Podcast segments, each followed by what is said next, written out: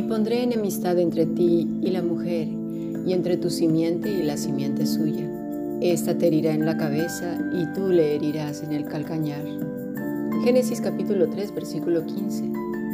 Vamos ahora a leer Lucas capítulo 4, versículo 13. Y cuando el diablo hubo acabado toda tentación, se apartó de él por un tiempo. Hemos escuchado palabra de Dios.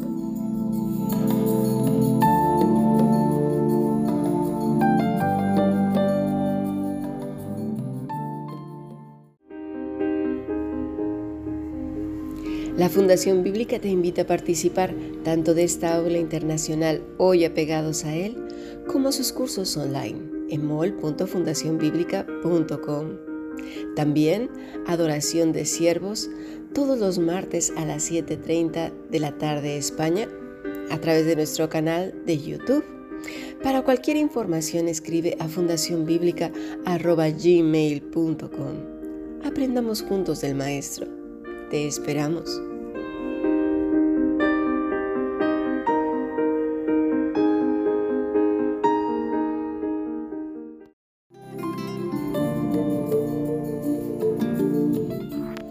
Bueno, continuamos con nuestro estudio del Evangelio de Lucas.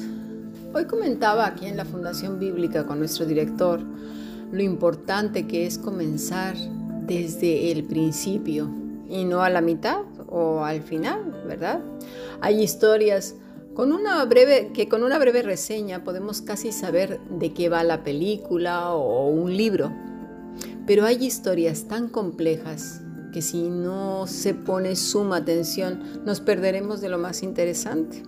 Por ejemplo, hay películas que hay que verlas varias veces, más de una vez para poder entender. Yo me acuerdo, por ejemplo, las de Matrix, ¿no? Me costaba mucho saber todo este rollo que se tenían. O Terminator, o Volver al Futuro.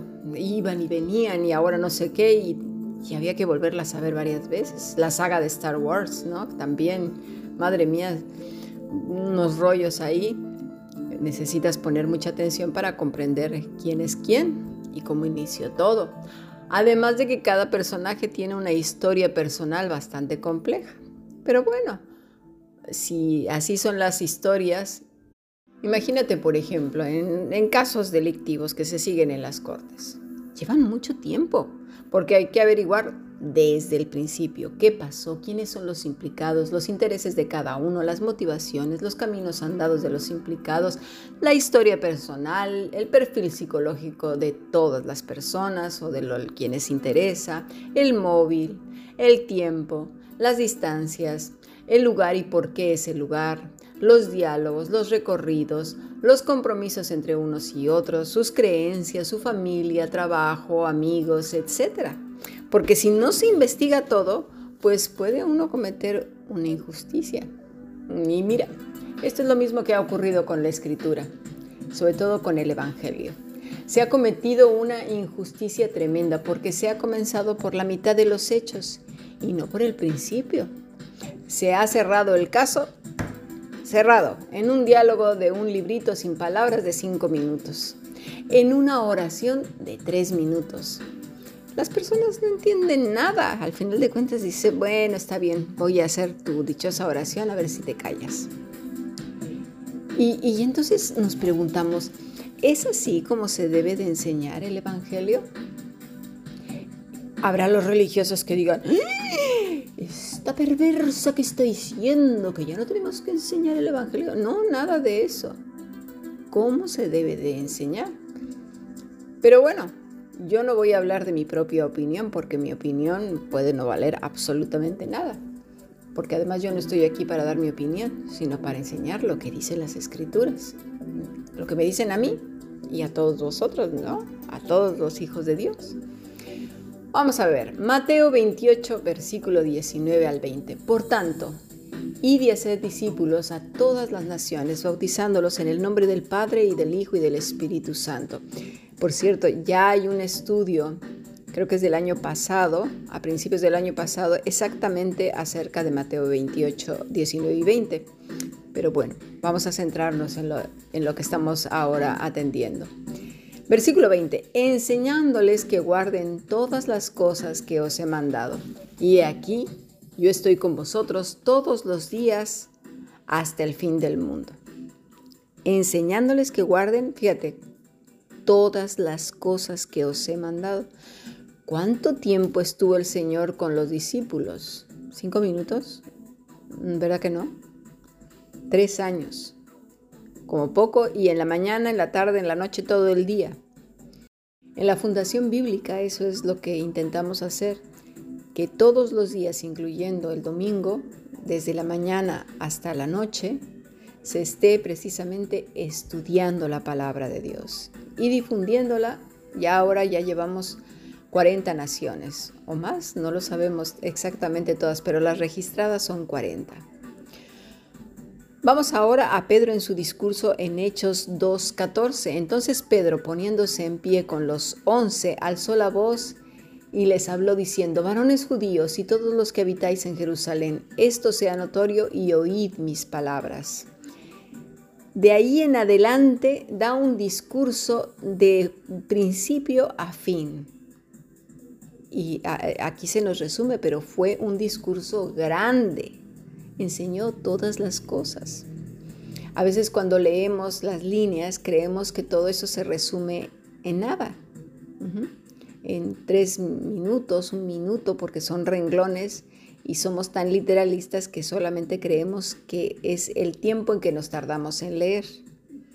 Vamos a Hechos 6 con Esteban. Entonces todos los que estaban sentados en el concilio al fijar los ojos en él, vieron su rostro como el rostro, fíjate, de un ángel. No de un rabioso fanático religioso, ahí venga con el bibliazo en la mano y con cara de rancia, para nada. Y todo el capítulo 7 es una larga predicación, enseñanza, conversación que comienza desde el principio. No es una parrafada aprendida que no se comprende porque no se ha comprendido, asimilado desde el principio. Veamos a Felipe y el etíope. Hechos 8:31. Dijo, y él dijo, ¿cómo podré si alguno no me enseñare? Y rogó a Felipe que subiese y se sentara con él. El pasaje de la escritura que leía era este. Como oveja a la muerte fue llevado y como cordero mudo delante del que lo trasquila, así no abrió su boca. En su humillación no se le hizo justicia, mas su generación, ¿quién la contará? Porque fue quitada de la tierra su vida. Respondiendo el eunuco le dijo a Felipe, te ruego que me digas, ¿quién dice eh, el profeta esto de sí mismo o de algún otro? Entonces Felipe, abriendo su boca y comenzando desde esta escritura, le anunció el Evangelio. Se tomó un tiempo y comenzó a explicar no era algo aprendido ya que tenía el paso 1, el paso 2, el paso 3, y si te sales del paso 2, ostras, pues ya no, ya no sé ni cómo se aplica. ¿Lo entendemos? No es así. Yendo por el camino llegaron a cierta agua y, dijo el eunuco, aquí hay agua, ¿qué impide que yo sea bautizado? Fue, le fue enseñada la escritura.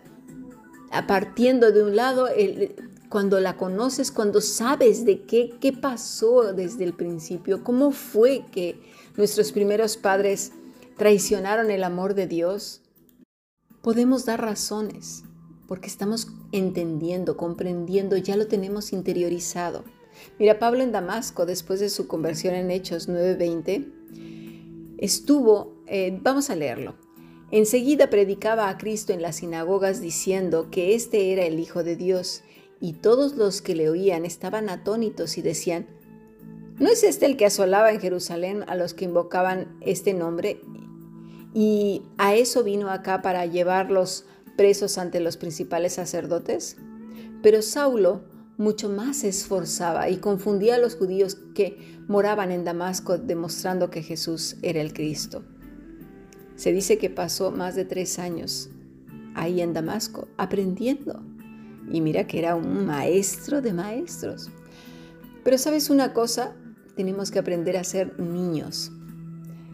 Olvidarnos de los títulos en la pared, olvidarnos de los años y años que hemos estado de cristianos. Hay gente que parece que se le hincha el pecho diciendo que llevan 465 años de cristianos, o 1500, o más que la tierra quizás, porque eso les hace sentir muy orgullosos, pero no se dan cuenta que el rastro de muertos que dejan detrás deja mucho que decir.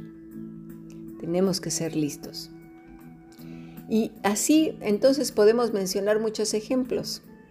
El rey Ciro, Nabucodonosor, etcétera, que necesitaron tiempo para aprender. ¿Os acordáis del, rey Ciro cuando le llevaron las escrituras? Le tuvieron que enseñar dónde estaba él, pero no nada más vio y dijo, ah, mira, pues sí, aquí está mi nombre, interesante.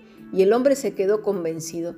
No, mis estimados, era un hombre muy inteligente extremadamente inteligente y capaz, así que tuvo que estudiarlo todo y por eso, porque comprendió, permitió que, los eh, judíos volvieran otra vez y reconstruyeran el templo. Nabucodonosor igual. Necesitamos conocer nuestros comienzos. Así que vamos a esos comienzos. ¿Por qué es que Satanás en la tentación del desierto dice que le dejó un tiempo, por un tiempo al maestro, en Lucas 4:13. En nuestro siguiente podcast lo analizaremos.